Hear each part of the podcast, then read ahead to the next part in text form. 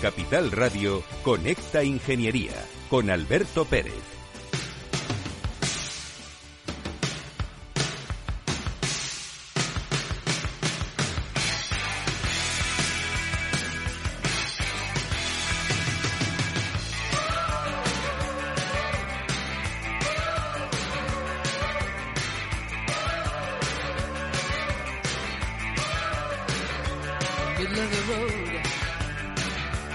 Buenos días, España.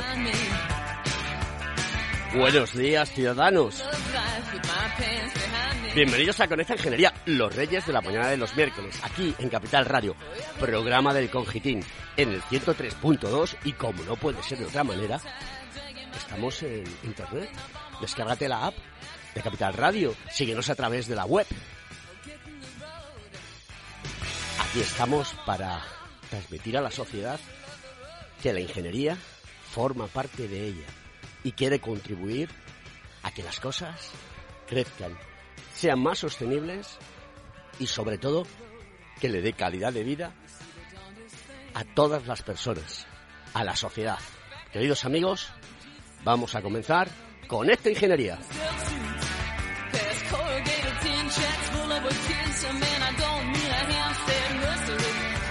Escuchas Conecta Ingeniería con Alberto Pérez.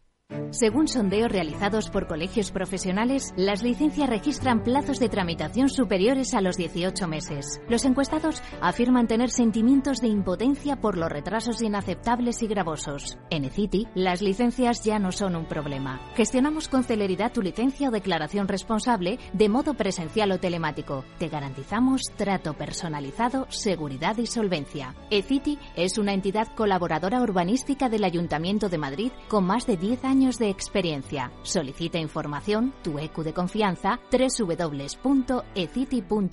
También puedes llamar al teléfono 914514499 o visitarnos. Estamos en la calle Jordán número 14 de Madrid. Acceso por el Colegio Oficial de Ingenieros Técnicos Industriales de Madrid. ¿Quieres ser empresa colaboradora del Cogitim? Gracias al convenio gratuito tendrás multitud de ventajas para tus empleados aunque no estén colegiados, tales como descuentos en formación presencial y online, acceso a proempleo para que puedas encontrar el perfil que más se adecue a tus necesidades y aparición en nuestras publicaciones y web, entre otras. Hoy más que nunca, colaboremos juntos. Puedes llamarnos al 91 448 2400. Conecta Ingeniería con Alberto Pérez. Buenos días, Alberto. ¿Qué tal estás? Pues mira, esta semana quería hablarte de la gestión futura del agua en las ciudades inteligentes. Ahora que está de moda y se habla en todos los telediarios sobre la sequía y las fugas masivas de agua en los subsuelos de las grandes ciudades como las que se están reportando recientemente en la ciudad de Barcelona, pues creo que se hace necesaria más que nunca una mejora de la gestión de los recursos hídricos en los entornos urbanos. Por ejemplo, la adopción de sistemas conectados e inteligentes para infraestructuras de suministro y purificación del agua, pues tendrá a la larga pues claras ventajas en, en todos los ciudadanos.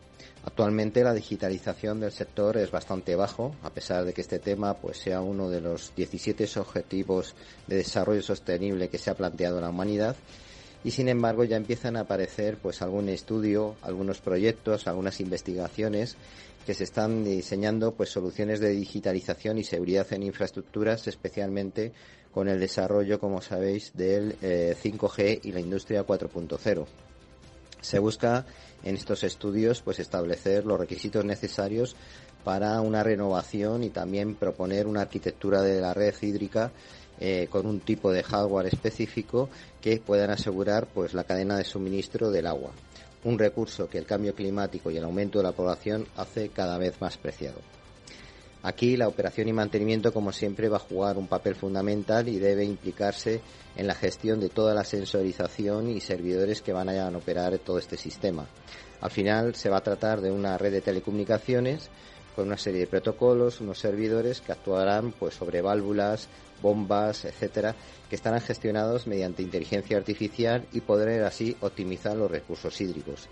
Es importante eh, también pues asegurar la seguridad del sistema. Ya sabemos que la ciberseguridad es un es un papel importante en toda la gestión ahora mismo eh, digital y es, un, es importante cuando se está refiriendo a un recurso como el agua que es tan vital para la gente. Vamos a buscar siempre ahorros, sinergias, funcionamientos óptimos, alta disponibilidad, mantener siempre el sistema de forma remota y mirando el futuro como ingenieros que somos, pues deberíamos también ir pensando pues en la predicción del sistema, en cómo poder gestionar de forma digital el desgaste de las piezas, evitar fallos humanos o mejorar la calidad de agua. Por tanto, ahora que estamos en época de elecciones municipales, a ver si algún partido político se anima a llevar en su programa el desarrollo digital de la gestión del agua de su ayuntamiento. Y esto es lo que quería contar esta semana. Así que eso es todo, amigos ingenieros.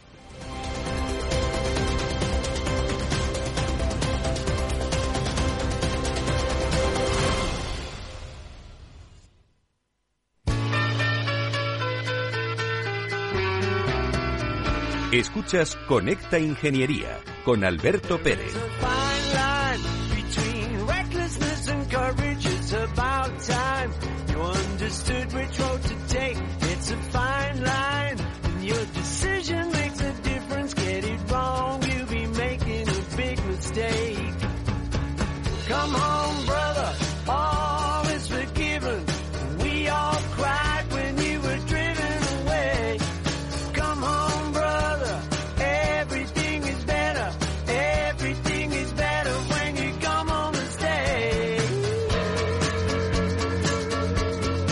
Paul McCartney.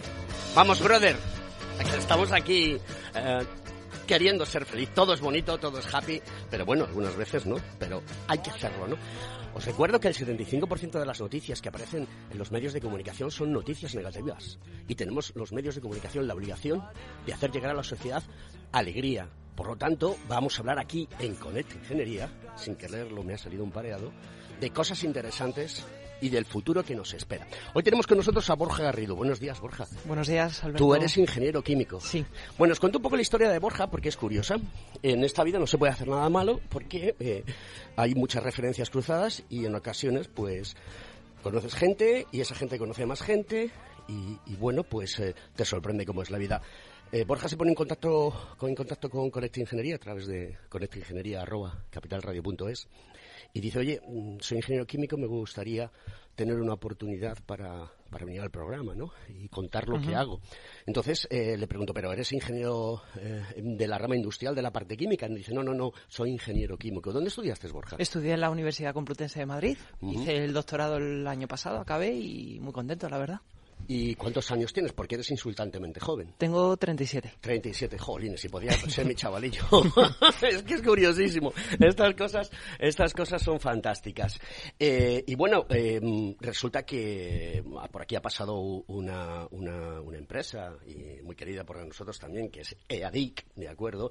Y Carlos Benedito te manda un saludo fuerte, ¿de acuerdo? Y sé que están escuchándolos, eh, nos están escuchando desde aquí, desde eh, desde Conecta Ingeniería les mandamos un abrazo fuerte a David da Silva, José Luis Alonso y Johanna Zanotti. Eh, oye, muchas gracias por escuchar Conecta Ingeniería. Se agradece, ya sabéis, todos aquellos que queráis que os nombremos y os digamos, oye, yo también escucho Conecta Ingeniería, pues nos mandáis un correo, me mandáis un WhatsApp y, lo comentamos, porque está muy bien que la gente se interese por el mundo de la ingeniería. Rafa Cano, que es compañero nuestro y, y, también participan en el programa de Conecta Ingeniería junto con Javier Font y Antonio Sousa, eh, contaba cuestiones relacionadas con el mundo del agua. Porque hoy en día el agua, esto no es de ahora, ¿eh? se sabe desde hace mucho tiempo, que el agua y la comida van a ser dos elementos eh, muy importantes para el desarrollo de la humanidad. Y ya se están ah, llevando a cabo acciones. No llueve en España, lo estamos viendo. El tiempo que hace hoy que es día 10 de mayo, es tiempo eh, muy, muy veraniego. Eh, vas por el campo y ves que el trigo no crece, que enseguida se pone tostado y que lo tienen que utilizar para los animales porque no hay agua. Cuéntanos un poquito cuál es tu perspectiva y qué estás haciendo tú alrededor de todo eso. Pues mira, Alberto, llevo ya tiempo centrándome en, primero, implementar tecnologías para depurar agua, fundamentalmente la osmosis inversa, la desalación por osmosis inversa, y también proyectos de reutilización, reutilización de fluentes industriales para ser implementados siempre en aquellos procesos que realmente la legislación también nos permite. Eh, uno de mis principales proyectos fue mi tesis doctoral, donde reutilicé agua procedente del lavado y desinfección de envases para ser implementado dentro de las torres de refrigeración. Con eso que conseguí, bueno, pues la tan importante economía circular, cierre de circuitos, etcétera, etcétera. O sea que, que dentro de los conductos de ventilación también podemos utilizar eh, elementos disruptivos que nos proporcionan recuperar agua. Algo que, como hacen los, los en Israel, ¿no? que es coger de la atmósfera eh, aire y, digamos, eh, sacarle la humedad. ¿no? Bueno, realmente la torre de refrigeración es un elemento que forma parte de la refrigeración industrial. Para tú conseguir refrigeración industrial necesitas siempre un refrigerante y ese refrigerante, a su vez, tiene que estar conectado a un condensador. Entonces, las torres de refrigeración son un punto de apoyo para bien refrigerar procesos industriales o bien, como has comentado, para generar una climatización en grandes superficies, naves. Sí, que de esa manera también ahorramos eh, en energía y es eficaz y, eficiente. Oye, ¿exactamente en qué consiste la desalación de osmosis inversa? Porque yo entiendo, y todo el mundo sabe de lo que son las desaladoras. Todos sabemos que tienen un gasto energético, bueno, si no lo sabemos, lo contamos aquí en Conecta Ingeniería, tienen un gasto energético brutal. Y que los resultados que se obtienen pues a lo mejor no son satisfactorios y no se puede emplear a lo mejor que no lo sé con seguridad y por eso estás tú aquí para contárnoslos, pues en zonas donde haya que regar o para el consumo humano o de los animales. Cuéntanos un poquito en qué consiste y qué se obtiene eh, en todo ello y cuál es esa técnica eh, del fundamento que, que, hace que se provoque la, pues mira, de forma general es una tecnología que nos permite realizar el tratamiento de aguas que tienen distintas eh, salinidades para distintos usos. Bueno, uno de los más conocidos a nivel social es la potabilización del agua de mar, pudiendo trabajar, por ejemplo, con aguas salinas, salobres, pero también se usa mucho para procesos industriales. Es muy habitual encontrar una unidad de osmosis inversa en cualquier planta industrial del sector que sea. Eh, esto sería para generar aguas de proceso, por ejemplo, para equipos que operan con agua o incluso también es muy habitual para la fabricación de alimentos, por ejemplo, dentro del sector de las bebidas. A nivel de sociedad que tengamos conocimiento, pues por ejemplo, los lavaderos de coche usan mucho este tipo de tecnología, principalmente para que para evitar la precipitación de sales en la superficie de las carrocerías, ¿no? y darle una apariencia mucho más lustrosa. ¿Y mm, tú crees que mm, hay nuevas tecnologías que van a llevar a que, mm, como no hay una situación meteorológica adecuada, cada vez se imponga más este tipo de, tecnología? Es muy probable y además eh, existen otras tecnologías también para obtener agua potable, por ejemplo la destilación.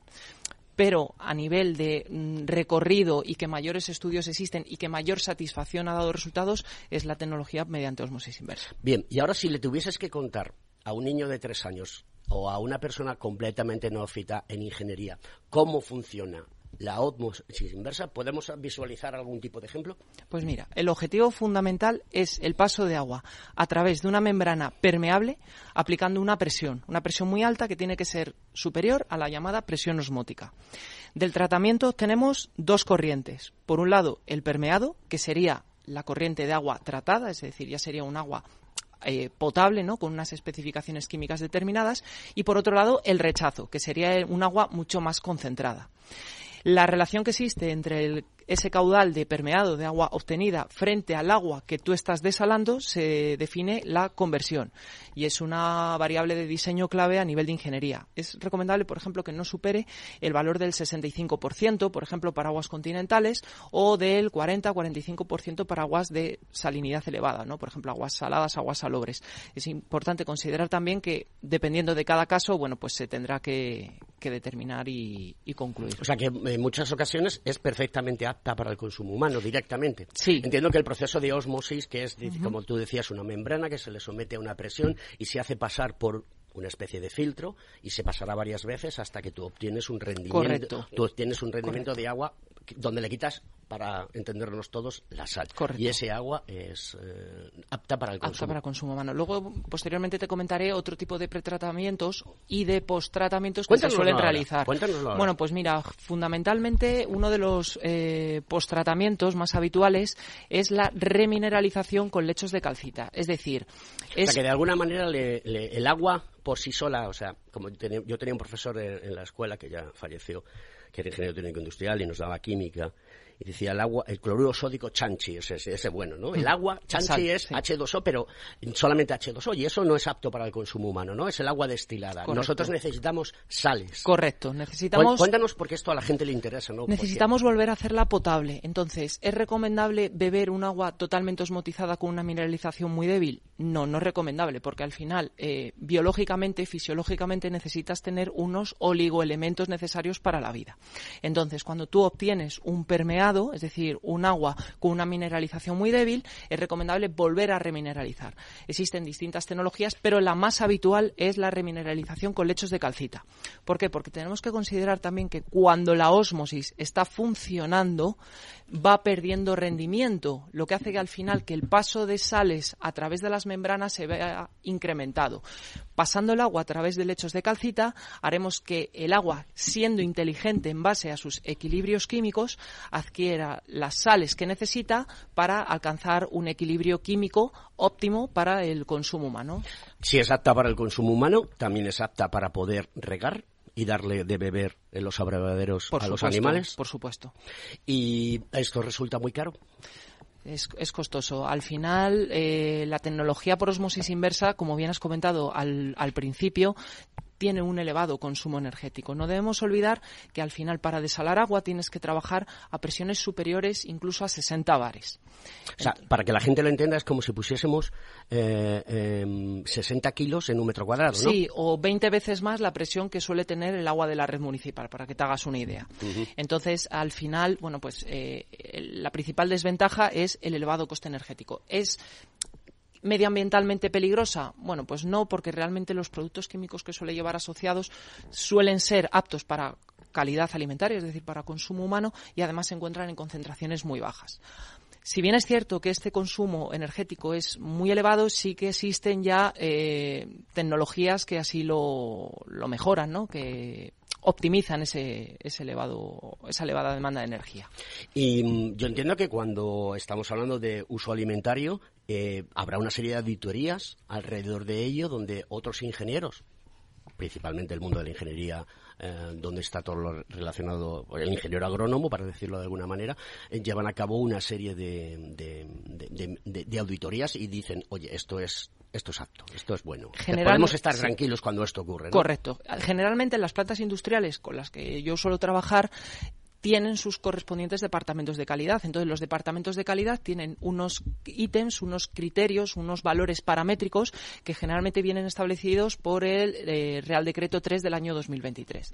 Entonces, eh, también dependerá un poco del uso final que se le vaya a dar, porque ahora estamos comentando mucho la desalación para agua de consumo humano, pero no debemos olvidar que también se utiliza para cantidad de procesos industriales donde a lo mejor los requerimientos en cuanto a composición química o en cuanto a caudales no son a lo mejor tan restrictivos. Las plantas de, de desalinización que hay en, en los litorales, que no será la misma que hay en, en el Mediterráneo, que tendrá más contenido en sal, creo yo, y corrígeme si me equivoco, que las que hay en el Cantábrico o en, el Atlántico, que tendrán menos, eh, por, cómo es la estructura de- de los eh, mares y los océanos. Mm, entiendo que el coste de inversión es muy alto. ¿Son rentables?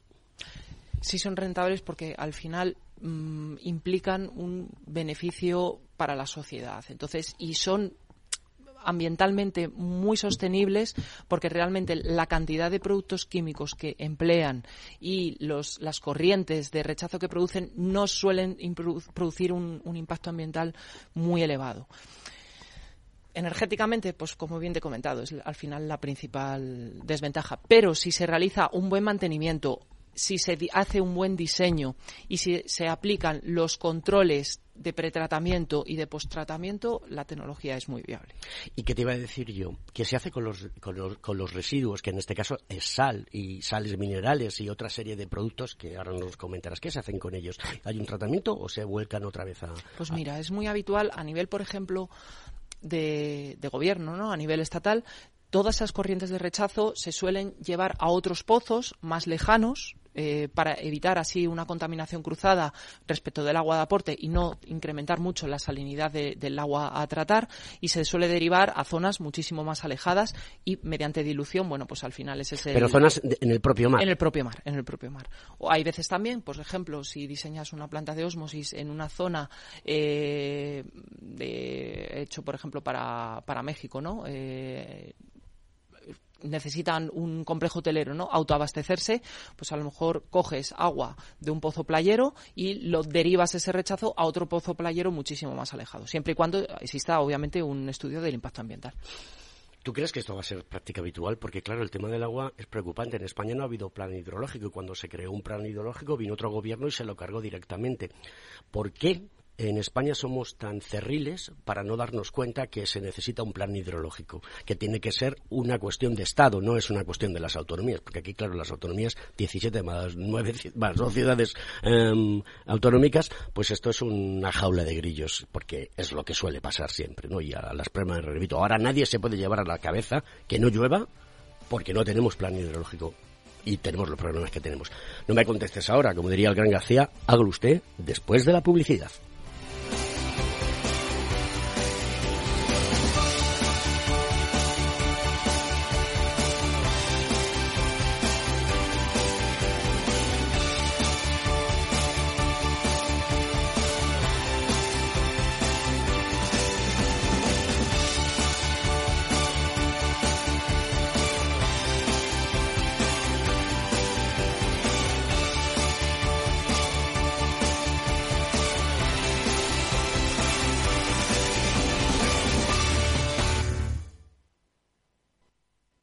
¿Necesitas saber el valor de tu empresa o una evaluación de su sostenibilidad? ¿Necesitas un informe reconocido, solvente y de calidad para negociar con eficacia una compra o venta? ¿Lo necesitas para acreditar su valor o sostenibilidad ante terceros? ST Sociedad de Tasación, entidad homologada por el Banco de España, es tu mejor opción. Visítanos en stvaloratuempresa.es o llámanos gratis al 900 747 269.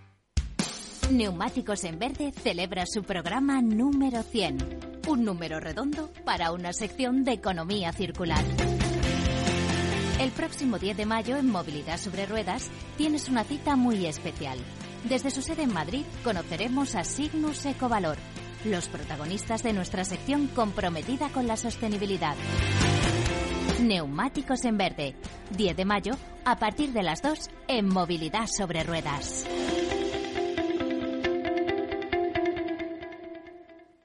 Tomaré el sashimi de salmón y después este fondo de renta variable japonesa. ¿Cómo? Y cárguelo todo a la misma cuenta, por favor. Si eres cliente de Renta 4 Banco, estás acostumbrado a tenerlo todo en el mismo lugar. Realiza pagos con tarjeta, transferencias y domiciliaciones desde tu cuenta de inversión. Entra en r4.com y descubre nuestros servicios gratuitos. Renta 4 Banco, más especialista, más para todos.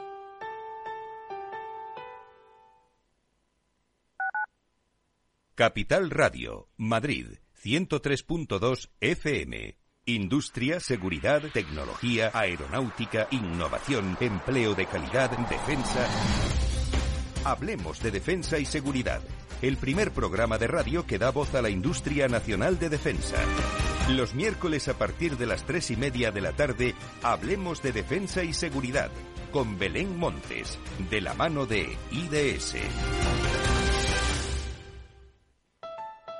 Escucha cada jueves, a partir de las 11 de la noche, en Líderes Globales, las entrevistas que Raúl Castro nos trae desde Florida. Personas inspiradoras de habla hispana que han destacado en sus actividades más allá de nuestras fronteras y que nos dejan sus enseñanzas y aprendizajes desde el punto de vista más personal. Líderes Globales, con Raúl Castro, en Capital Radio.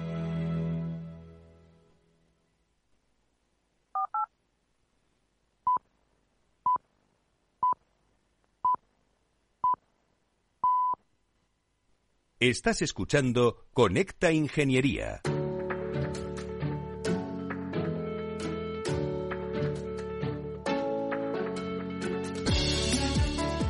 Buenos días, don Alberto. ¿Cómo estamos? No podrá decir usted que ha sido una semana aburridita. El día del 2 de mayo fue entretenido. Como usted puede observar, eh, hubo cierto jaleo en la casa de correos. Allí estuve yo presenciando dicha situación. Bueno, ahora hay doblete, creo, para el 15 de este mes, el día de San Isidro. Yo creo que ya mm, las apetencias se habrán reducido y no se hará más el ridículo tan espantoso. En fin, dejemos la fiesta en paz, disfrutemos y, eh, bueno, pasémoslo perfectamente bien ese día tan maravilloso. Bueno, hoy vengo a hablar de un invento.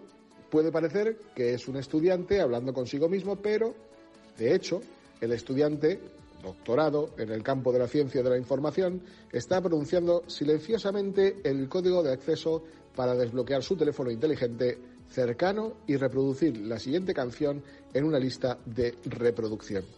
Querido Alberto, no es telepatía, son las gafas aparentemente normales y listas para usar que llevan los llamados hecho speech, una interface de reconocimiento de voz silenciosa que utiliza detección acústica e inteligencia artificial para reconocer hasta 31 comandos no vocalizados basados en un movimiento de labios y boca. Desarrollada por el Laboratorio de Interface de Computadora Inteligente para la Interacción Futuras, SCIFI, la interface portátil de baja potencia requiere solo unos minutos de entrenamiento por el usuario antes de que reconozca los comandos y pueda ejecutarse en un teléfono inteligente. El invento se presentará eh, en la conferencia de la Asociación de Maquinaria Informática sobre Factores Humanos en Sistemas de Hamburgo, en Alemania, durante este mes. Y el hecho speech podría usarse para comunicarse con otros a través de teléfonos inteligentes en lugares donde, por ejemplo, el habla es inconveniente o inapropiada.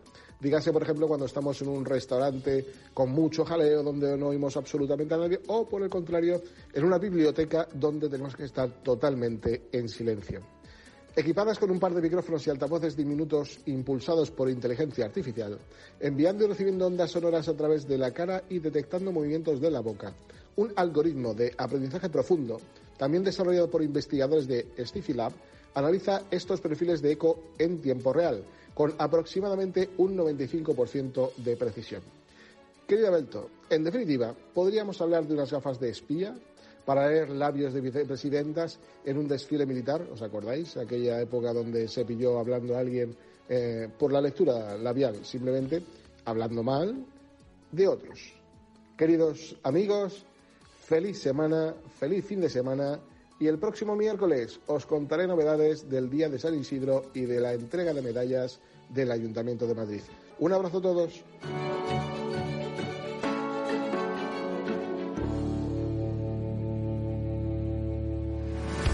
¿Estás colegiado en el Cogitim? ¿Piensas que por novisar no necesitas la colegiación? El colegio es tu mejor aliado. Siempre estará en tu desarrollo profesional, ofreciéndote servicios como asesoramiento técnico, legal, laboral y fiscal, además de numerosas herramientas competitivas como formación presencial y online, acreditación de PC ingenieros, software técnico, networking y otras muchas. Porque creemos que trabajando juntos podemos construir una sociedad mejor. Colégiate. Más información en www.cogitim.es. Buenos días, Alberto, y buenos días a todos los oyentes.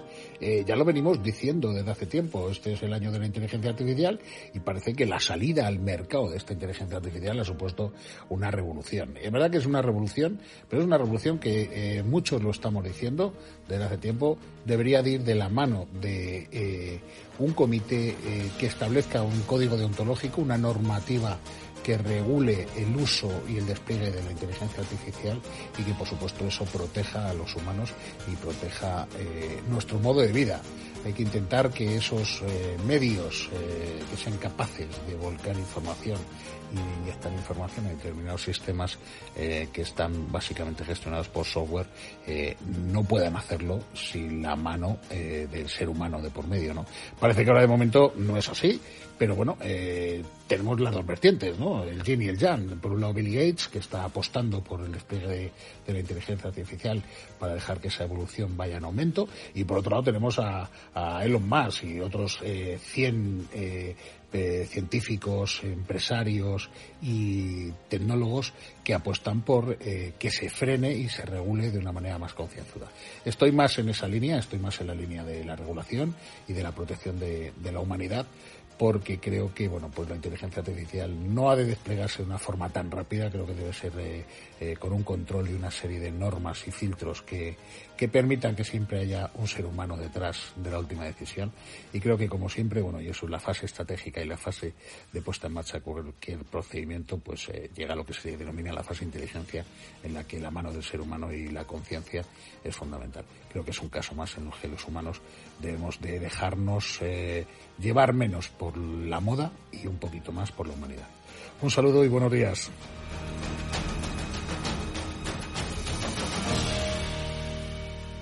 Conecta Ingeniería con Alberto Pérez.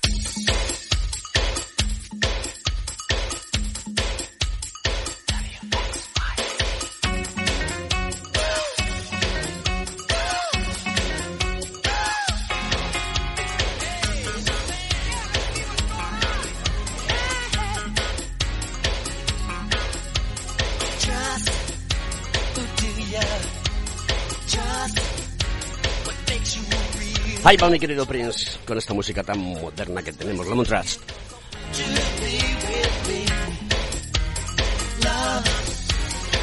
Bueno, querido Borja, síguenos contando, a ver, esa eficiencia energética que todos nosotros queremos tener, que está de moda, que, que la necesitamos, que el mundo tiene que cambiar y afortunadamente está cambiando. Cuéntanos. Pues mira, como bien te he comentado, la osmosis inversa al final tiene un elevado consumo energético, pero sí que existen, bueno, pues tecnologías que intentan minimizar o reducir esta, este consumo desmesurado, ¿no? Por un lado, los denominados recuperadores de energía. Al final, ¿qué hacen estos recuperadores? Aprovechan esa sobrepresión que lleva el caudal de rechado para implementarlo en el aporte y así hacemos que la bomba de alta presión, bueno, pues no tenga un consumo tan desmesurado. Eh, dentro de los grupos de presión, aunque parezca esto algo muy obvio, eh, implementarlo siempre, siempre con variadores de frecuencia. El variador de frecuencia al final va a regular el consumo y el caudal de producción. Y dirás, bueno, ya es muy habitual encontrar un grupo de presión con un variador de frecuencia. Todavía me sigo encontrando máquinas de osmosis que están trabajando a, a pleno rendimiento. Entonces, al final, un correcto mantenimiento implementando una bomba con un, variador de frecuencia y un recuperador de energía va a minimizar mucho el, consumo que te comentaba anteriormente. ¿Ese consumo normalmente de qué, viene? ¿De combustibles fósiles? Eh, ¿Ya se están utilizando em, plantas de, energía solar? No, no, al final, por mi experiencia, mm, viene de, la, de la red eléctrica. Entonces, o sea, tiramos directamente de red. O sea, ahí hay un, un tiene transformadores. Eh. Generalmente operan en, corriente trifásica y, y es un poco el el, estado de situación que suele tener. Muy bien. ¿Qué más cosas nos puedes contar? Pues mira, que te quería comentar los, los principales daños que experimentan las membranas, ¿no? En consecuencia de su funcionamiento habitual. Tú pones la máquina de osmosis a operar, eh, obtienes un permeado, pero esto no se mantiene de forma constante. ¿Por qué? Porque realmente el agua de aporte muchas veces tiene fluctuaciones, fluctuaciones a nivel físico-químico. Entonces, esto puede producir una serie de problemas. problemas que... Cuando estás hablando de fluctuaciones físico-químicas es que a lo mejor tiene, que tiene más composición de salina, menos salina, o a lo mejor puede ser una salinidad muy baja, pero tener una concentración, por ejemplo, de hierro muy alta o de boro. Entonces, generalmente, ¿cuáles son los problemas que me he encontrado habitualmente por mi experiencia y que también se encuentran documentados en bibliografía? Pues, por ejemplo, el denominado biofouling. El biofouling es un ensuciamiento, un atascamiento que sufren las membranas consecuencia de la presencia de materia orgánica. Materia orgánica que a su vez puede actuar como reservorio para el desarrollo microbiológico. Entonces ya tienes un doble problema. Tienes una osmosis que no obtiene un caudal de permeado adecuado y además te va a aportar una contaminación microbiológica. Eso es muy importante porque, claro, si aporta contaminación microbiológica, nos pues encontramos que no es lo suficientemente apta a ese agua para ello. ¿De qué material son las membranas? Pues las membranas siempre son de materiales poliméricos y además son muy sensibles a la existencia de cloro, de oxidantes, por ejemplo, hipoclorito de sodio, eh, cloraminas, peróxidos. Hipoclorito de sódico, que es lejía. La lejía, que es al final lo que se utiliza para desinfectar agua y que bajo mi experiencia es uno de los productos que mejor resultado da. Ya no me quiero meter más al detalle porque realmente no es la lejía, el hipoclorito de sodio el que desinfecta, es el ácido hipocloroso. Por eso es tan importante siempre en el ámbito de la ingeniería del agua controlar el pH. Siempre tenemos que mantener un pH eh, como máximo, como máximo hasta 8,5 8,2.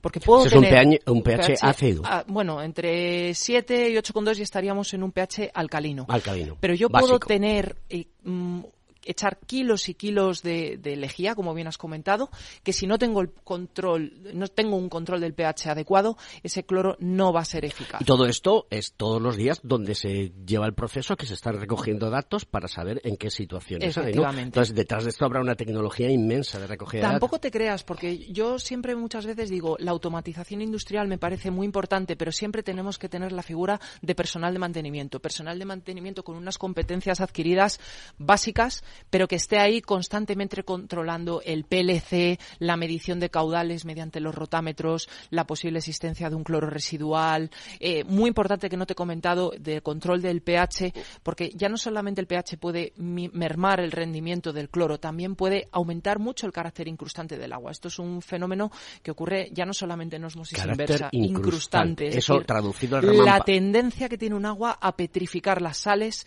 que tiene. Es decir, cuáles son las sales que tienen tendencia a precipitar en el seno de las instalaciones industriales. Pues, por ejemplo, todos los carbonatos, carbonato de calcio, carbonato de magnesio, los sulfatos, bicarbonatos, ¿Cómo eh, deducimos los ingenieros el carácter o la tendencia incrustante que puede producir el agua mediante índices teóricos? Eh, nos encontramos, por ejemplo, el índice de Langelier, que es uno de los más habituales, el índice de Ridnar, por ejemplo, para aguas con salinidades elevadas, para osmosis inversas, el de Stiffy Davis. Entonces, son parámetros teóricos que a nosotros, los ingenieros, mediante unos analíticas de unos analitos muy específicos, muy concretos, que además también son muy fáciles de cuantificar, nos da un eh, preámbulo, ¿no? Un, estado de situación de qué comportamiento nos va a producir ese agua, ya no solamente en una osmosis inversa, sino en cualquier tipo de instalación o proceso industrial. Todos los proyectos que has desarrollado, todos los proyectos que se llevan a cabo en el mundo de la, desalinización, eh, en este caso directamente enfocada a la situación de mar a la situación marina, ¿tienen el mismo patrón, tienen el mismo diseño o, no necesariamente? Y se pueden buscar otra serie de, de líneas maestras que nos puedan proporcionar más eficacia, más eficiencia. Por lo general, la existencia de las membranas de un tipo o de otro, esa es eh, una base de diseño. Pero hay que saber diferenciar muy bien entre si estamos desalando un agua continental, que generalmente es la que más habitual eh, los ingenieros estamos acostumbrados a trabajar, ¿no? Si, a no ser que trabajemos en, una eh, empresa donde fabriquen membranas de osmosis para desalar a nivel poblacional. Y luego, por otro lado, la que te he dicho, de aguas que procedan del mar, salinas, salobres, saladas. Eh, no, pues generalmente la base de diseño no es la misma. ¿Cuáles son las variables de cálculo? Pues el caudal de agua, obviamente, que quiero obtener y sobre todo la calidad del agua de aporte. ¿Cuál es la base de diseño, el, origen de cualquier proyecto? Pues realizar un análisis completo. ¿Con ello qué voy a determinar? Bueno, pues la presión de la máquina, el número de etapas, el número de membranas, la tipología de las mismas, incluso también distintos tipos de pretratamientos. Eh, en fin, bueno, son un poco los. ¿Cuánta cantidad de agua puede llegar a producirse, así un número estimado, con una planta de desaladora? Pues mira, yo ahora estoy trabajando con industria alimentaria y a lo mejor están en el orden de 5 o 10 metros cúbicos a la hora. O sea, que es una cantidad importante, ¿no? O sea, esto va súper rápido. Sí, es que los grandes consumidores de agua, aunque no lo parezca, son las industrias. Claro, claro. Pero ya no solamente la industria alimentaria para fabricar alimentos, sino también por los tan importantes planes de prevención y control, los PPCL. Eh, que les exige bueno pues mantener una correcta asepsia, una correcta higiene, prevención de riesgos, higiene industrial. Bien, y obviamente el agua se tiene que tratar y petratar. ¿De acuerdo?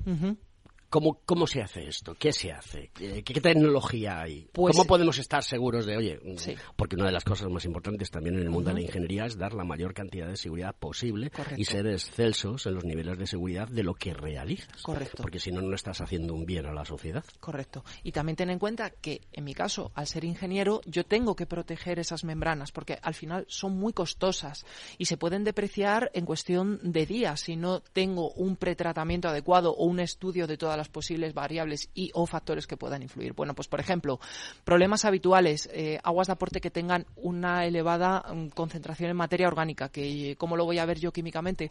Con una elevada demanda química de oxígeno, pues tendré que proceder a una oxidación, por ejemplo, con el cloro que hemos comentado anteriormente, o tratamientos, por ejemplo, como una filtración que puede ser más sencilla, o una filtración con una flotación con aire disuelto, coagulación, floculación, ya se tendría que valorar eh, cada caso.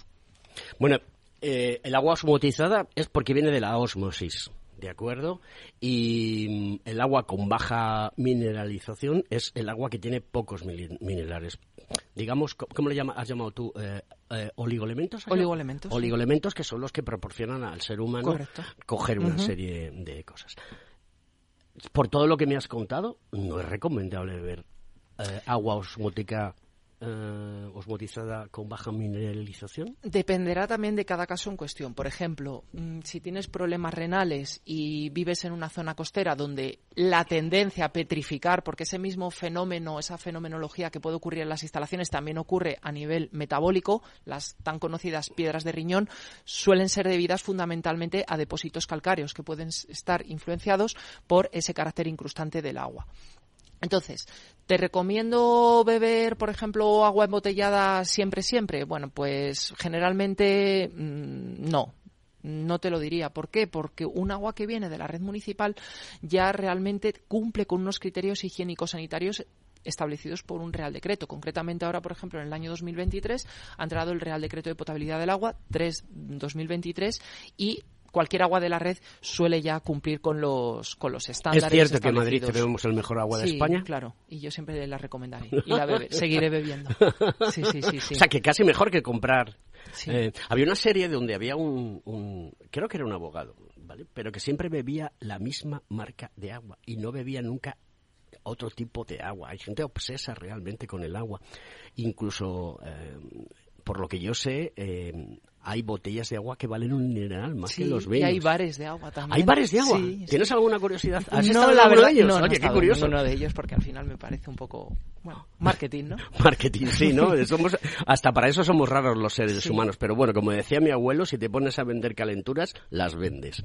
Oye, mmm, ¿Cuál es el proyecto del que más orgulloso estás de todos los que has hecho? Pues, a ver, generalmente lo que estoy enfocado más es en los mantenimientos. Me gusta muchísimo los mantenimientos, aportar un asesoramiento en cuanto a mejoras en los posibles pretratamientos, periodicidad de cambio de membranas. Eh, ¿Qué estamos haciendo ahora? Bueno, pues mm, realizar planes de mezcla. ¿Qué significa esto? Pues que yo realmente, si voy a desalar un agua y luego la voy a remineralizar, si estoy desalando un agua que viene de la red municipal, no voy a desalar un 100% del caudal. Voy a desalar, por ejemplo, un 60, un 40, un 50, el porcentaje que sea, y hago una mezcla en modo de recirculación con el agua de aporte. ¿Con eso qué consigo? Bueno, pues primero, pasar menos metros cúbicos a través de las membranas, prolongando la vida útil de las mismas, generando muchísimo menos rechazo y, obviamente, un menor consumo energético. ¿Qué problemas me he encontrado también? Bueno, pues muchas máquinas, porque esta tecnología, Alberto, ya lleva muchísimos años implementada. La existencia de los eh, neutralizantes, es decir, si yo tengo que eliminar el cloro antes de desalar, de desalar el agua para evitar esa oxidación de la membrana, eh, he eliminado muchísimos neutralizantes mediante bombas dosificadoras. ¿Por qué? Porque el agua nunca siempre tiene la composición química y a lo mejor una bomba dosificadora opera bajo un valor de consigna. ¿Qué ocurre? Que muchas veces aplicas un neutralizante en una concentración superior a la estequiométrica o por debajo. Si es superior a la estequiométrica, elimino el cloro libre, perfecto. Pero puedo producir también una babaza de derivados de azufre dentro de las membranas. Por el contrario, si estoy dosificando menor concentración de neutralizante, porque a lo mejor nos encontremos en una época de verano donde el agua de la red tiene mayor concentración de cloro de la red municipal, porque así se asegura mayor, mucha más la, la sepsia del, del, agua ¿no? y producir menores daños para la salud pública, pues entonces estamos aportando una concentración de cloro residual. ¿Qué medidas suelo tomar, por ejemplo, para declorar? Implementar filtros de, de carbono activo. Lo que hacen es eh, trabajar de una manera muchísimo más autónoma y no tenemos que estar constantemente pendientes del valor de la consigna de la bomba dosificadora, tanto por exceso como por defecto.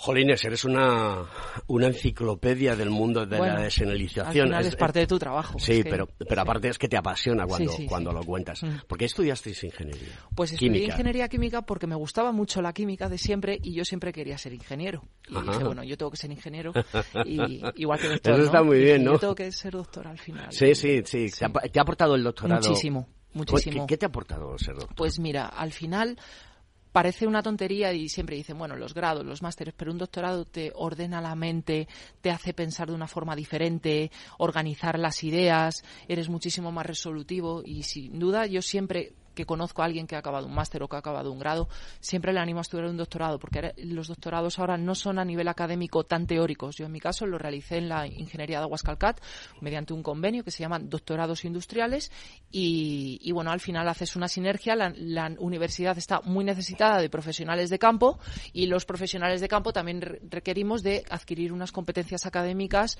eh, ¿Das clases en la universidad? Sí, concretamente en EADIC. También trabajo en, Sí. en un máster de calidad en los laboratorios de la Universidad Complutense y, y muy bien. Sí. Y la experiencia. A ti te Sí, gusta subirte en un estrado y contarle a la gente lo que haces. Eso está muy bien. Y que te iba a contar yo, que te iba a preguntar yo también. Eh, ¿Cómo ves la situación de crisis, eh, digamos, acuífera? Bueno, acuífera no. Estoy diciéndolo mal. La, crisis- la situación de crisis de sequía y qué, qué, qué- qué medidas tú, desde el punto de vista de la ingeniería, crees que se deberían de tomar. Yo creo que se tiene que reforzar eh, la legislación en materia de reutilización de aguas, porque al final los reales decretos O sea, cuando estamos hablando de reutilización de agua es en todo el territorio nacional se genera agua que muchas veces va a... ha vertido directamente Ha y que a lo mejor con un tratamiento físico-químico muy sencillo se puede implementar para otro tipo de necesidades, ya no a lo mejor tan relacionadas con la producción de alimentos, pero por ejemplo el baldeo de zonas comunes, eh, riego. Eh, limpieza de camiones, las torres de refrigeración, como por ejemplo mi tesis, lavado de cajas, que ya estamos, de, de mi caso, en, realizando proyectos de reutilización de, de agua, del, del lavado de cajas, ¿no? de, productos hortofructícolas. todo ese agua que se tira a la red, a lo mejor debería de existir una legislación Correcto. que llevase a cabo eh, esa obligatoriedad de que Esa todo el o por lo menos recomendación, ¿no? O que también a nosotros los ingenieros nos den un poco más de mano ancha mm, para poder aportar ese tipo de soluciones. Pero claro, esto al final, el, el que tiene mm, una planta hortofrutícola y tiene que hacer un baldeo de las cajas, etcétera, etcétera, etcétera, para limpiarlas y demás, eh, esto le supone un gasto. Sí, le supone un gasto, pero Pa- Pero por eso voy, pero ¿es un gasto realmente o es una inversión? es una inversión porque mira, todos los proyectos que actualmente estoy desarrollando en mi ingeniería, muchos de ellos están enfocados a una amortización. Es decir, como estamos hablando de caudales de agua muy importantes, es decir, 5, 10, 15 metros cúbicos a la hora, al final eh, un proyecto de reutilización te puede suponer mm, 30.000 euros y lo puedes amortizar perfectamente en un año y medio. A partir de ese año y medio, todo ya son beneficios. Beneficios económicos, beneficios medioambientales, mejoramos la imagen corporativa del sector, es decir, que al final la legislación está un poco anticuada en ese sentido. Y creo que las administraciones tenían que tener comités eh, científicos por personal altamente cualificado, con experiencia ratificada y corroborada Pero para no- aportar no, esas no crees, soluciones. eh, ¿No crees que hay demasiados comités y eh, el- el- la estructura tal y como está montado el business de la política, con el cual yo soy muy crítico, mm, no da que esto vaya y fluya? Es decir, si tenemos un problema de agua eh, en España, que creo que también lo hay en el resto de Europa, mm, ¿por qué no se toman medidas pragmáticas? Bueno, al final es que sabes, como muy bien sabes, Alberto, hay que saber diferenciar entre el perfil del técnico y el perfil del político. A lo mejor es que los técnicos eh, deberíamos dar el asalto al poder a la política. ¿Tú te presentarías a la política? Me lo han dicho varias veces, pero yo creo que no. porque- ¿Tú crees que no? No. Yo soy muy académico. ¿no? Muy académico, sí, sí, sí, eso. ¿Te gusta la academia, Sí, no? sí. La universidad, Sí. todo y demás. Pero bueno, es importante que, que gente como tú, eh, que además de todo está en la práctica diaria y que conoce perfectamente eh, el mundo de, de la ingeniería, en este caso del tratamiento de agua, mm, pues den ese input, ¿no? Porque tú en, la empresa para la que trabajas, todo esto es lo que llevas a cabo diariamente. Correcto, diariamente. Ya no solamente el diseño de proyectos, sino también los mantenimientos, el asesoramiento, asistir también a determinadas inspecciones, por ejemplo, de sanidad, en materia de prevención de legionela. Ahí, por ejemplo, sí que he denotado que muchos inspectores, cuando vienen a los cursos presenciales, sí que cogen mucho feedback y les dices, oye, yo te recomiendo este equipo para el análisis instrumental del cloro libre, o esto utilizo esta tecnología porque creo que es mucho más dinámica, tiene mayor sensibilidad y sí que suelen también. Ahora que has abierto el melón de la legionela, que suele ocurrir siempre en verano por los tratamientos del agua y de humidificación, etcétera, etcétera. ¿Por qué todavía esto no está solventado y hay gente que sigue muriendo? Bueno, al final muere gente, pero tiene un índice de incidencia muy bajo. Es decir, a lo mejor que podemos tener 30 mm, casos por cada 100.000 habitantes realmente también te digo que para la cantidad de instalaciones que hay que son susceptibles de prevención de legionela, el número de casos es bastante bajo. También ten en cuenta que es un agente biológico categoría 2, es decir, que realmente tiene poca probabilidad de diseminarse a la sociedad y si se disemina, pues existe una profilaxis, es decir, existen tratamientos antibióticos mm, básicos ¿no? que van a dar muy buen resultado. Es decir, que normalmente no suele comprometer la, vida de la persona, a no ser que tengas otras patologías. Sí, pero son eh, escandalosamente mediáticos, aunque el sí, de Porque es una enfermedad de declaración obligatoria, entonces esto es como el COVID, al final eh, se tuvo que declarar y se tuvo que comunicar mediante todos los medios. Es decir, si existe un caso positivo confirmado con tres casos, pues ya se tiene que. Muchos compañeros nuestros del Colegio Profesional, del Colegio de Oficial de Ingenieros Técnicos Industriales de Madrid, eh, graduados de la rama industrial y un montón de graduados, ingenieros que están con nosotros, eh, trabajan en este tipo de, instalaciones en las cuales tienen que llevar a cabo pues eh, la profilaxis de la legionela, por decirlo de alguna manera. Eh, ¿Qué consejos les das? Pues yo siempre daré el consejo de un correcto mantenimiento de las instalaciones. Si no tenemos un correcto mantenimiento y un correcto diseño estructural, la legionela va a encontrar las condiciones óptimas para su proliferación. Y siempre lo diré, ¿Qué, condiciones le, molan a la legionela? Bueno, pues le gusta la existencia de materia orgánica, eh, temperatura eh, próxima a los 35-37 grados, la existencia de volúmenes muertos mm, y luego, sobre todo, la aerosolización, que es su medio de transporte. Es decir, ella navega hacia las personas mediante los aerosoles. Al igual que el COVID. Correcto. Correcto. O sea que sistemas de purificación de calidad de aire serían, serían interesantes implantarlos. Es importante considerar que no es que se disemine en el aire, por ejemplo, en esta sala, en este estudio, se disemina por la existencia de microgotas. Por ejemplo, ¿te puedes contagiar mm, de legionela en un hotel de cinco estrellas? Pues si probablemente no se ha hecho bien el tratamiento, sí te puedes contagiar en tus vacaciones en la ducha. ¿Te puedes contagiar en una sala en la cual se está climatizando con aire? Es menos probable. Muy bien. ¿Y las personas eh, que, en cierto tipo de sitios pueden encontrarse con que haya brotes de legionela? Sobre todo porque principalmente, y corrígeme si me equivoco, ocurre en sitios donde se utiliza el agua como refrigeración principalmente y puede estar estancada, como tú decías, o porque la temperatura es altamente importante. O sea, el uso de, estos sitios de mascarillas es también una profilaxis interesante. Correcto, pero bueno, al final a nivel de usuario no vas a estar todo el día con la mascarilla, ¿no? no, no, claro, claro, ahora que ya... Personal de mantenimiento y eso es parte de los cursos de formación, cursos de formación que están homologados por las distintas consejerías de sanidad y también en los tan eh, famosos actualmente certificados de profesionalidad. Hay unos módulos específicos que se aportan en materia de equipos de protección individual, cómo utilizarlos, cómo seleccionarlos, cómo manipularlos. Bueno, querido Borja Garrido, ingeniero químico y doctor, enhorabuena por esta clase magistral que nos has dado hoy en día. Te pusiste en contacto con nosotros.